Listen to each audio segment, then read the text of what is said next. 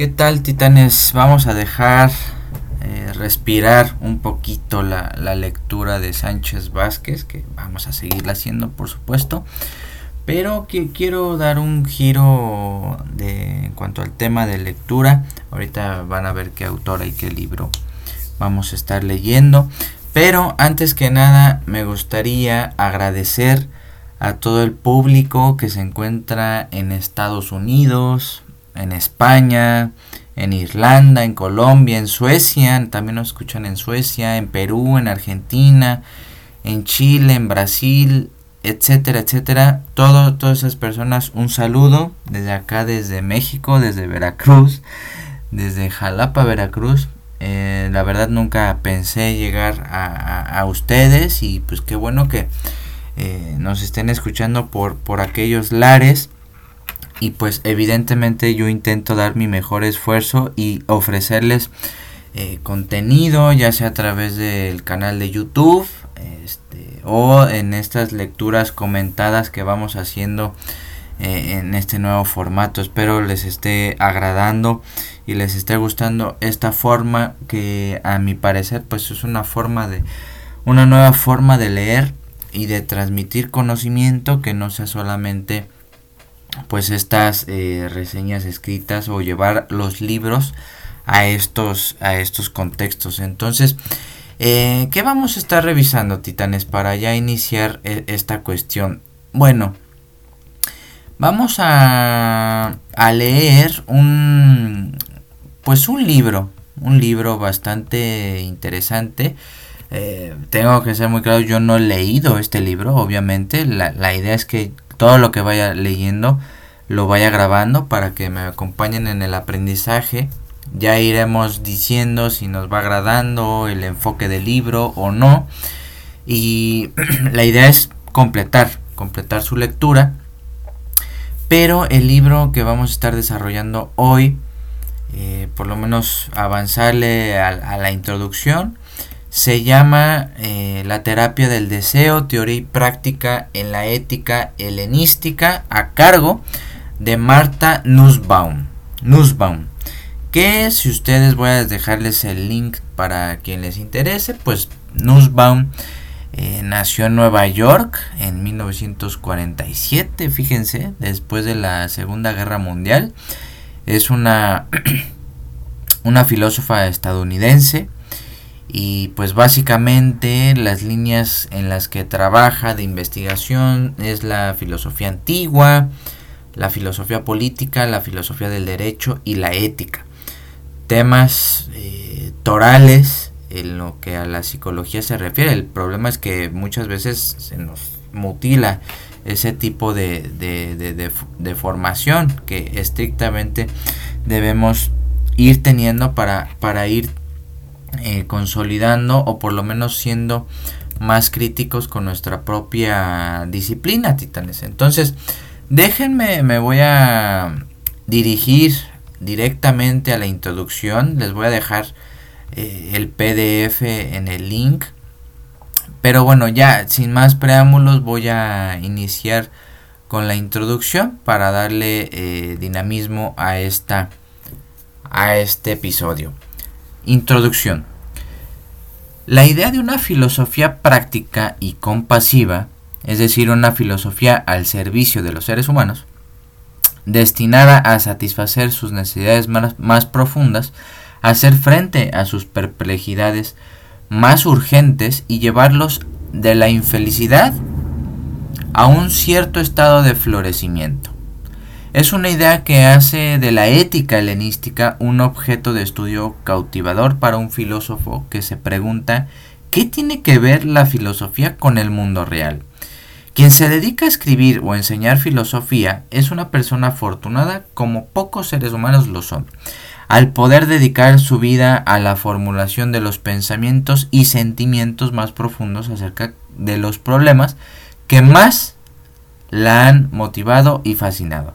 Pero esta vida estimulante y maravillosa es también parte del mundo en su conjunto, un mundo en el que el hambre, el analfabetismo y la enfermedad son el sinodiario de una gran parte de los seres humanos que aún existen, así como causas de la muerte de muchos que no existen aún. Una vida de ociosa y libre expresión es para la mayoría de la población mundial un sueño tan lejano que raramente se llega a concebir.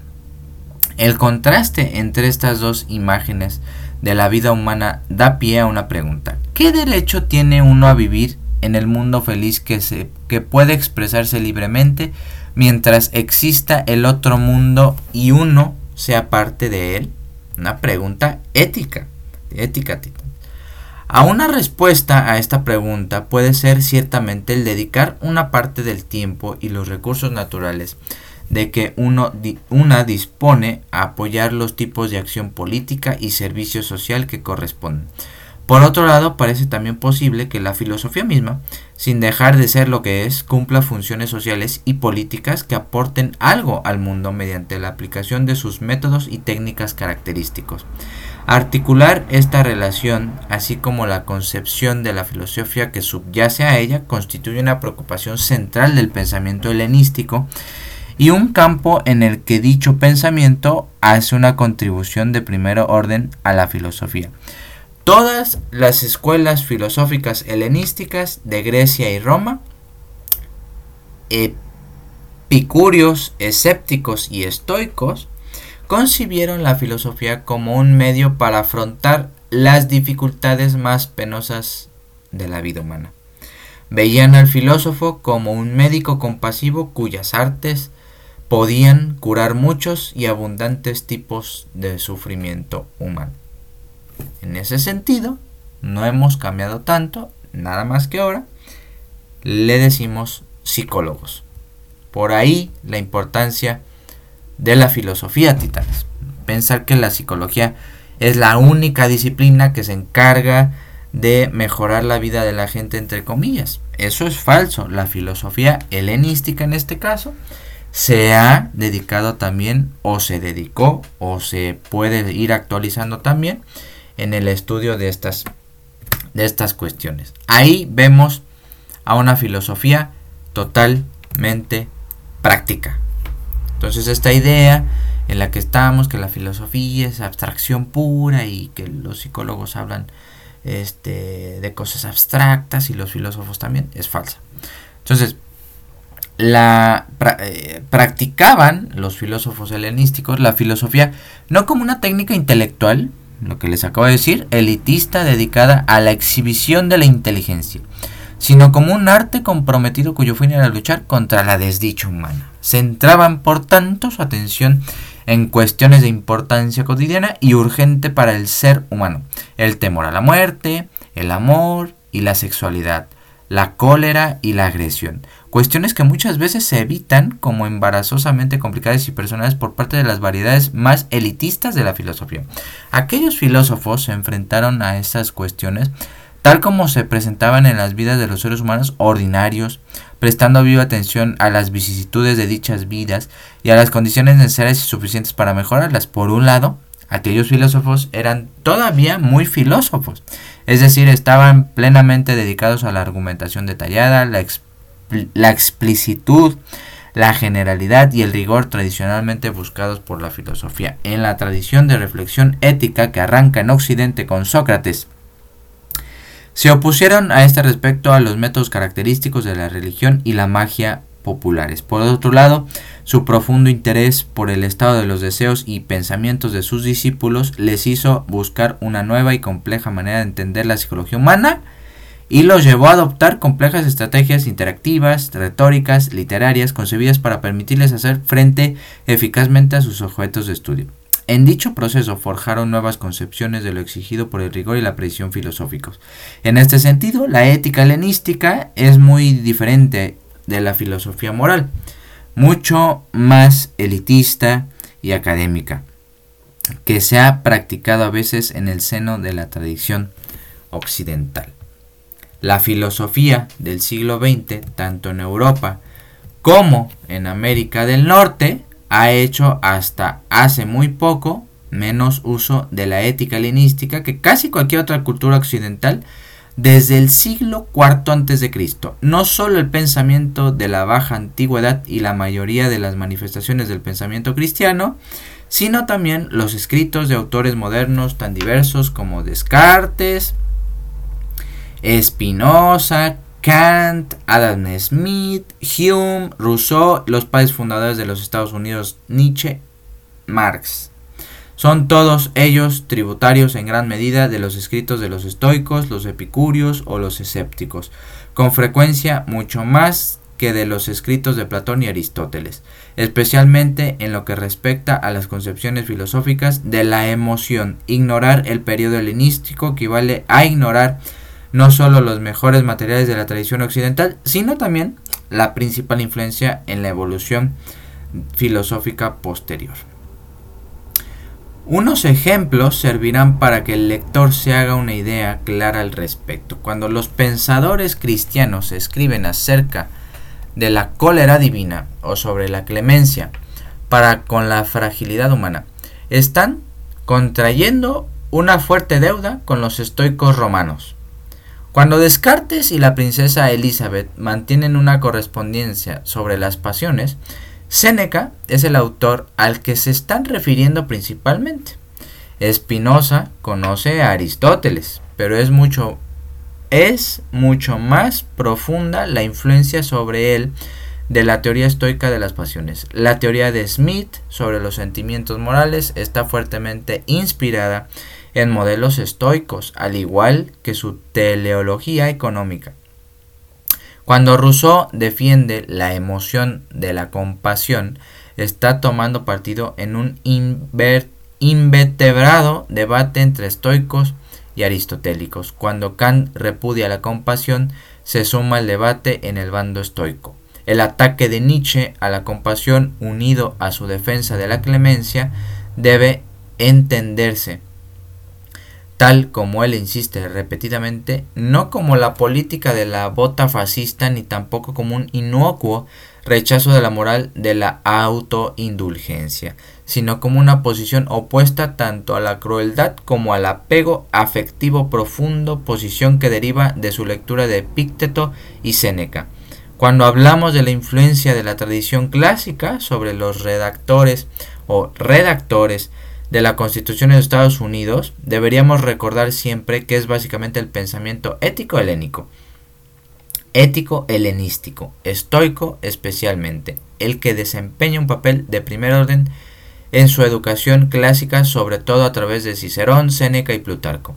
De modo que el olvido de este periodo en gran parte de la enseñanza reciente de los clásicos, entre comillas, y de los grandes libros, proyecta una imagen muy distorsionada de la tradición filosófica, a la vez que priva al estudiante de argumentos filosóficos altamente clarificadores. La literatura filosófica contemporánea ha empezado a deshacer esos entuertos. Tanto en Europa como en los Estados Unidos hemos asistido a un florecimiento de los trabajos académicos de categoría sobre la materia. Trabajos con los que el presente libro tiene con traería una gran deuda. Pero hay una utilización de los textos helenísticos dentro de la filosofía, quizá la más conocida por el público en general, que aunque muy interesante me parece también más problemática. Se trata del recurso que hace Michel Foucault a los pensadores helenísticos eh, en el tercer volumen de la historia de la sexualidad, así como en diversas conferencias pronunciadas hacia el final de su vida, presentándolos como fuentes de la idea de que la filosofía es un conjunto de techniques d'uso, ¿no? técnicas para uno mismo, más o menos, prácticas para la formación de un cierto tipo de yo. No hay duda de que Foucault ha sacado a la luz algo muy fundamental acerca de estos filósofos cuya, cuando subraya hasta qué punto no se dedican simplemente a impartir lecciones, sino también a ejecutar complejas prácticas de formación del propio yo. Pero eso es algo que los filósofos tienen en común con los movimientos religiosos.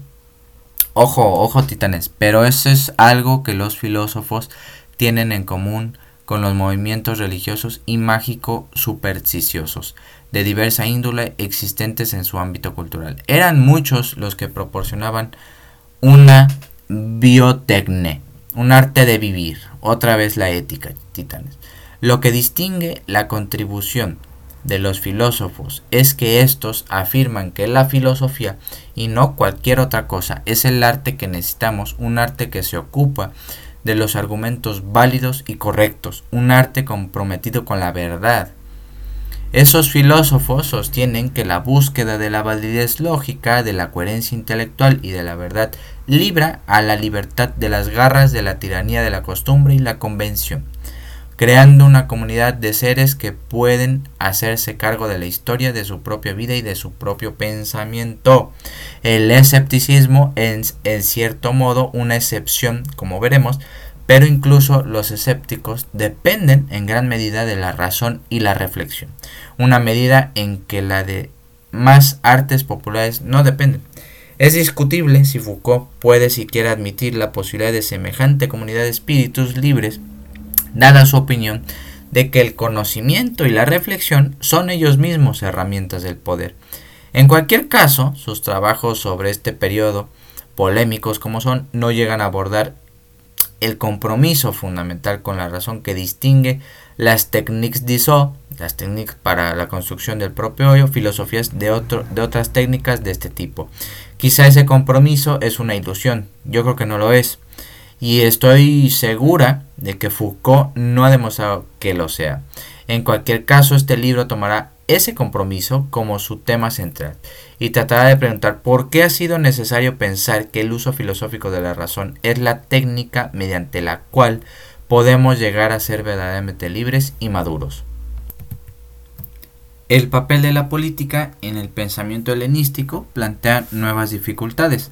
Las grandes escuelas helenísticas son muy críticas con la sociedad en la que se hallan y todas tratan de establecer las condiciones necesarias para la buena vida de los seres humanos a los que la sociedad hace sufrir. Es más, son mucho más abiertas y menos elitistas en su práctica de la filosofía de lo que era Aristóteles. Se preocupan mucho más por mostrar que sus estrategias tienen algo que ofrecer a cada uno de los seres humanos, con independencia de su clase, posición o género. Por otro lado, la manera como hacen eso tiene poco que ver, en general, con el cambio político, institucional o material. En lugar de hacer lo necesario para llevar los bienes de este mundo a cada ser humano, se centran en los cambios de creencias y deseos que hacen a sus discípulos menos dependientes de los bienes de este mundo. No se dedican tanto a mostrar cómo acabar con la injusticia como a enseñar, como a enseñar al discípulo a ser indiferente a la, injusticia que sufre. El, aristotelismo perdón, pone condiciones muy exigentes para lograr la buena vida, haciendo depender en varios sentidos la actividad virtuosa de unas condiciones materiales y educacionales que escapan al control del individuo, pero Aristóteles le asigna precisamente a la política la tarea de brindar esas condiciones a la gente. La buena organización política es aquella que permita a cualquier ciudadano prosperar más y llevar una vida feliz. Las escuelas helenísticas, por el contrario, no promueven lo que se considera como bienestar, rebajando simplemente las miras de la gente, negando que las condiciones materiales tengan importancia y renunciando al trabajo político que pudiera propiciar una más amplia distribución de esas condiciones, Epicuro instaba a retirarse por completo de la vida de la ciudad y los escépticos abogaban por una obediencia crítica a la fuerza de las convicciones vigentes. Incluso entre los estoicos, cuyo compromiso con el valor intrínseco de la justicia es palmario. Hoy oímos hablar menos de cómo cambia la realidad política de la esclavitud que de cómo ser verdaderamente libre con ella, aun cuando uno pueda ser políticamente un esclavo menos sobre estrategias para eliminar el hambre y la sed que sobre la insignificancia de esos bienes corporales en una vida de sabiduría. Menos de cómo modificar las existentes estructuras de clase y las relaciones económicas que, como sostenía Aristóteles, explicaban aquellas que acerca de la indiferencia del sabio ante esas distinciones mundanas.